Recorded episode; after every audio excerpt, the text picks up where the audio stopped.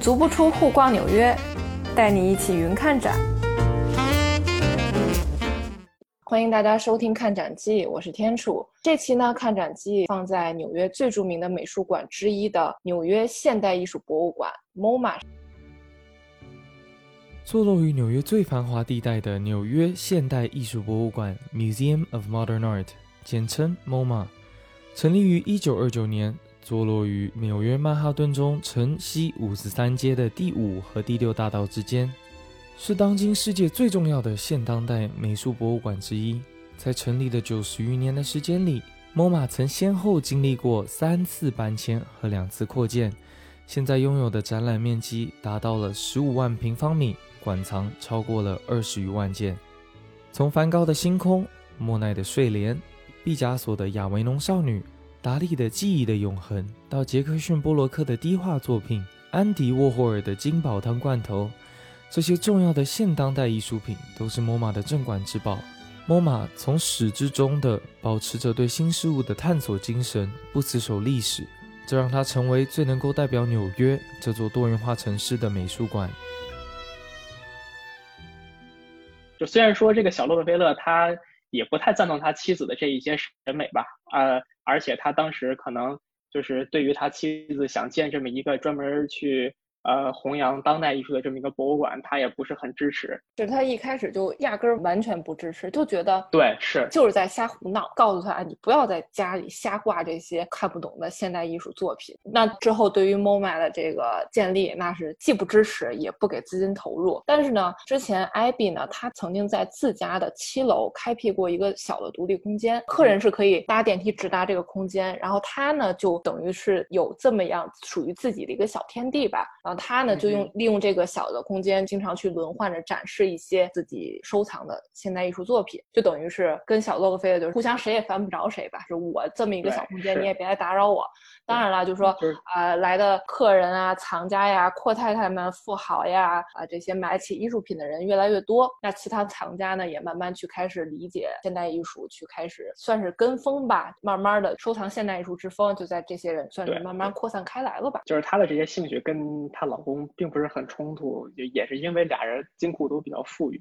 就 是互不干扰，谁也不犯得着谁，对，互不干扰。但是就是这个艾比，她的这个兴趣也是影响到了她的几个小孩们，一个女儿跟五个儿子。儿子中比较有名的就是纳尔逊·洛克菲勒，我们知道他可能是因为他是第四十一届美国的副总统，然后他曾经还当过纽约州州长。作为一个很出色的政治家。但是呢，他又受他妈的影响，对艺术品很感兴趣。他遗传的 Abby 的这个对于审美的偏好呢，就是他也并不是很喜欢这种很传统的欧洲的 Old Master 的这一这些艺术品，而是呢钟情于一些非西方的艺术品，就比如说东亚的，比如说拉美的，还有就是呃现代派。当 Abby 建了 MoMA 之后，纳尔逊·洛克菲勒也是一直是董事会的成员，所以他也会把这个 MoMA 叫成就是妈妈的博物馆嘛。包括小洛克菲勒也好，然后像纳尔逊·洛克菲勒也好，或者是 Abby，基本上纽约能数得上的博物馆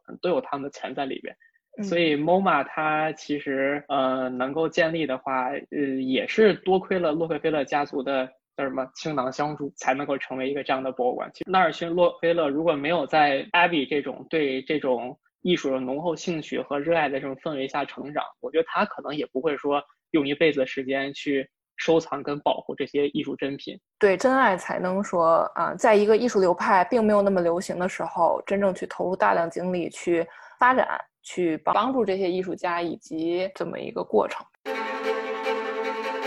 这里是看展记。我是天楚，我在纽约。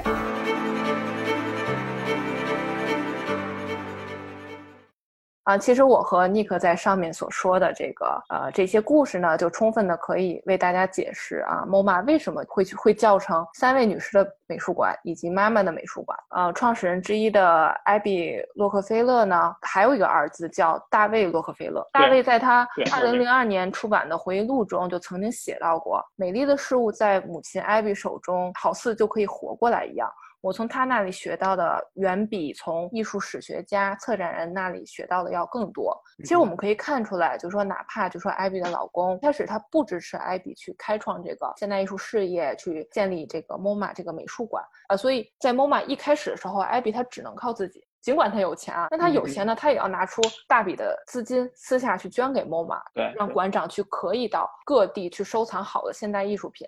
呃，除此之外呢，呃，从一九三五年开始，他每年也都会向 MoMA 捐赠大量的私人藏藏品，就等于一开始其实就是这三位女性创始人用他们自己的私人藏品以及私人资金填充起了这个美术馆。他们确实人在高位啊，都是别人眼中的阔太太、富太太。啊，生活衣食无忧，但其实他们自己也要跑关系、找作品、找艺术家等等，都需要亲力亲为，所以他们对 MoMA 的成立还是功不可没的。现在呢，你去 MoMA 参观的话，就是在它的主楼跟它旁边的那个配楼的教育中心中间，它有一个那个花园儿，花园里边的话就是有水池，旁边还有很很多雕塑长椅，你可以在上面坐着，然后在那块儿喝咖啡呀、晒太阳啊。然后这个花园呢，就是一九五二年修的，也就相当于是，嗯，给博物馆提供一个这个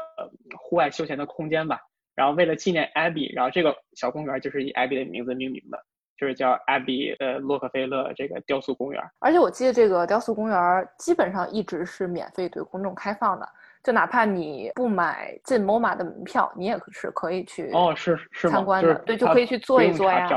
而且坐在那个那里面，那里也放了很多，就是说很著名的雕塑作品，就给人的感觉就特别好。这里还有一个小故事，就说这个雕塑公园之前并不是一片空地，它其实呢是一个高达十层的高楼，高楼呢是当时最大的私人住宅，它属于谁呢？它就属于洛克菲勒家族。然后刚才我们对刚才我们提到的大卫洛克菲勒，他就出生在这儿，成长在这儿。对，就是老纽约人，而且呢，这个私人住宅呢，他后来是在一九三七年的时候拆除了，才重新建了现在的 MoMA 以及现在雕塑公园所在的位置。其实很多网友就开玩笑说，这个真的是，呃，MoMA 从外观建筑到内部艺术品，完全都是洛克菲勒自家的，自家的，等于就是你甭管纳尔逊洛克菲勒还是大卫洛克菲勒进到 MoMA 之中，那这个跟回家就没有任何区别了。这个除了妈妈的美术馆，那还能叫什么别的美术馆吗？真的真的羡慕了，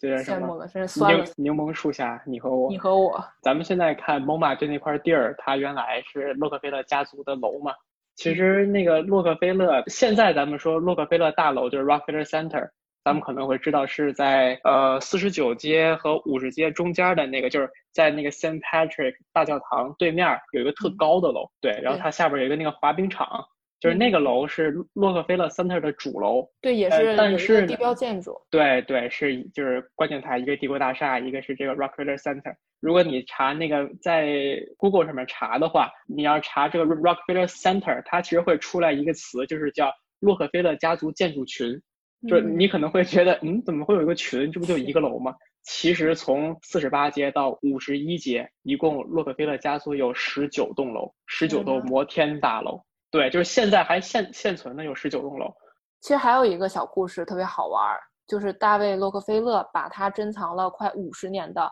马克罗斯科的画作送到苏富比拍卖，呃，当时的这幅作品的成交价达到七千二百多万美元。然后呢，大卫所收藏的这件罗斯科的作品呢，是当时五十多年前他以不到一万美元的价格。去收藏这幅作品，五十年间涨了七千倍。然后当时呢，二零零七年的时候，《纽约时报》问这个大卫洛克菲勒，就是采访他说啊，那你你这个呃，为什么不把这件罗斯科作品捐给 MoMA 呢？大卫是这么回答到的，他说啊，MoMA 已经有这么多罗斯科同年代的作品了。我就没必要再把它捐给 MoMA 了，我可以用拍卖完的这些钱，我去做点别的事情。因为大家也知道，洛克菲勒家族那是慈善家族，就是每一个人都在做慈善嘛。我觉得这个也是大卫洛克菲勒，他并不盲目，他是特别去，嗯，有计划的在啊打理自己的这些艺术品，他会以最合理的方式去平衡收藏和艺术之间的关系吧。MoMA 当时也是表示啊，我们已经有五件呃 Roscoe 作品了啊，我们不需要了。洛克菲勒家族对 MoMA 的捐赠，算是 MoMA 历史上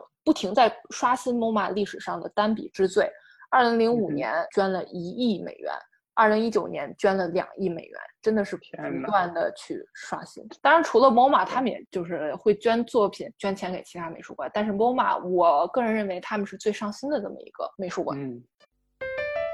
每一期的看展季，我都会邀请纽约当地的艺术家、业内人士和行业大咖，和我一起从多元角度为您介绍不一样的美术馆，颠覆您对美术馆的刻板印象。在这里，我先卖个关子，其中不妨神秘嘉宾哦。您就算看过，也没听过，所以千万不要错过哦。